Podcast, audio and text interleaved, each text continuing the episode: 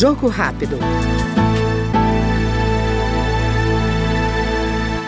A Comissão de Defesa dos Direitos das Pessoas com Deficiência da Câmara aprovou o projeto que obriga a rede do Sistema Único de Saúde, o SUS, a prestar atenção integral ao diagnóstico precoce e ao atendimento multiprofissional de pessoas com síndrome de Down. O relator da proposta na comissão, deputado Márcio Neiser, do PDT do Maranhão, que também é pai de filho com síndrome de Down, explica o alcance da medida. Projeto muito importante para todas as crianças, para todo mundo que tem síndrome de Down, principalmente as que vão no futuro.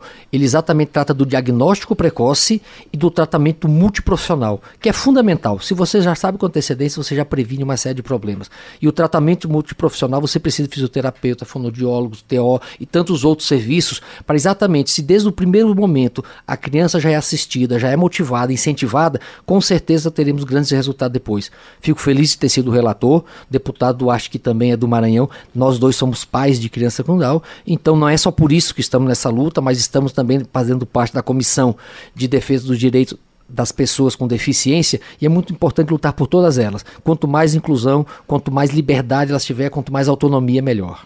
Mas hoje muita gente tem dificuldade de ter acesso aos exames preventivos para saber realmente se tem, se não tem Down, é, o cariótipo e outros exames que são fundamentais, porque aí você já vai se preparando para isso. E depois os atendimentos que precisam ser feitos, né, esses trabalhos multiprofissionais. O Jogo Rápido acabou de ouvir o deputado Márcio Neiser, do PDT maranhense. Jogo Rápido.